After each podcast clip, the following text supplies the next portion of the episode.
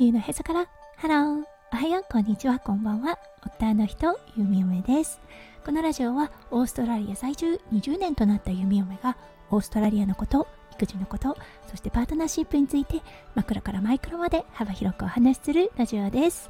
今日もこのラジオに遊びに来てくださってありがとうございます。今日は7月6日木曜日ですね。皆さんどんな木曜日の午後お過ごしでしょうか？はい、ゆみゆめはね、先ほど息子くんのスイミングレッスンに行ってきました。はい、息子くんだったんですが、次のクラスに進むことができると今日のレッスンで言われました。はい、めちゃめちゃ嬉しいですよね。うん、スイミングレッスン始めて今で3ヶ月ぐらいになりますかね。うん、やっと水にも慣れてきて次のクラスに進めることになりました。はい、なので自分のことのように嬉しい読み読みとなっています。それでは最初のコーナー、ネイティブってどう話す？今日の Aussie English。今日のワードは doggy bag です。はい、これだったんですが、うん、あまり聞き慣れない言葉かもしれません。うん、この意味はお持ち帰りの意味があります。なんでね doggy bag っていうのかなってちょっとねふと不思議に思ったことがあったのですがはいその由来は例えばねレストランとかパーティーで食べきれなかった分の食事をそう家に帰って家で待つ愛犬にね食べさせてあげるというね言い訳を利用してそうお持ち帰りにしてもらうというような意味があるそうです。ああなるほど。確かにわかるなと思いました。オーストラリアでドギーバッグうーんなかなか聞かなくなったなと思いました。どちらかというとね Can I please have a takeaway container? みたいな感じで言うことが多いです。そうそしてそのねテイクアウェイできる箱をもらって自分たちで詰め込むというようなことが多いなと思います。はい、オーストラリアはね、もうものすごくね、レストランの一つのポーションというかあの量が多かったりします。なのでね食べきれない時はやはり持って帰るっていうのが一番かなと思います。そう作ってくれたシェフもね嬉しいのかななんて思ったりもします。はいそれでは今日のテーマに移りましょう。今日は苦手なことを克服するにはをテーマにお話をさせていただきたいと思います。それでは今日も元気に読み読めラジオをスタートします。はいこれだったんですがそう息子くんのねスイミングレッスン次のクラスに上がることができました。それにね関係してのテーマかなと思いました。はい息子くんやっぱりね未だに顔に水がかかることそうあの目に水が入ることですねがすごく苦手です。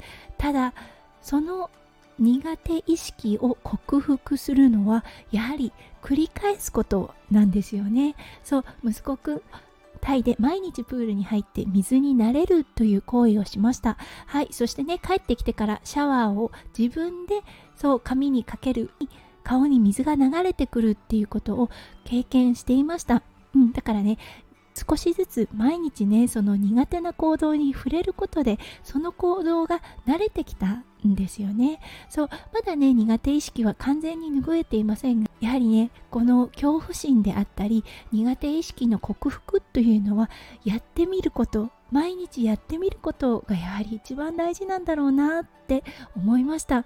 うん、息子くんを見てるとね本当に学ぶことって多いんですよね。そう嫌なこと苦手なことでもねやってみる。その頑張りを親としてちゃんと見ていてあげてそこを褒めてあげること。これがすごく大事だと思います。そう日々のね成長はものすごく小さなものかもしれません。ただね親そうあのお父さんお母さんが見ていてくれているその自信はやはりねものすごいパワーを持ち合わせていると思います。そうだからね毎日繰り返している言葉とはなるかもしれませんがそう今日頑張った部分の頑張りを見てあげてそこを褒めてあげることでそう子供のね自信っていうのはどんどんどんどん伸びていくのかなって思いました。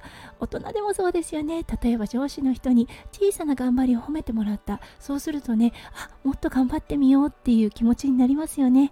そうだからねしっかりと見てあげる。そしてねその頑張りを褒めてあげるっていうことはものすごくうん、子育てにおいてそしてね人生において人間関係においてもとても大事なことなのかなと思いました。はいこれ夫婦間でもねものすごく役立つと思います。うん。どうしても日常になってしまいがち。当たり前になってしまいがちな旦那さんだったりねパートナーの行動それをね少しね視野を広げてあこんなことできてるんだこんなことしてくれてるんだっていうのをねしっかりと伝えてそして感謝するっていうことでねとても関係が良くなっていくのかなと思いました。はいということで今日は苦手意識の克服についてお話をさせていただきました。今日も最後まで聞いてくださって本当にありがとうございました。皆さんの一日がキラキラがい。っいっぱい詰まった素敵な素敵なものでありますよう弓嫁心からお祈りいたしております。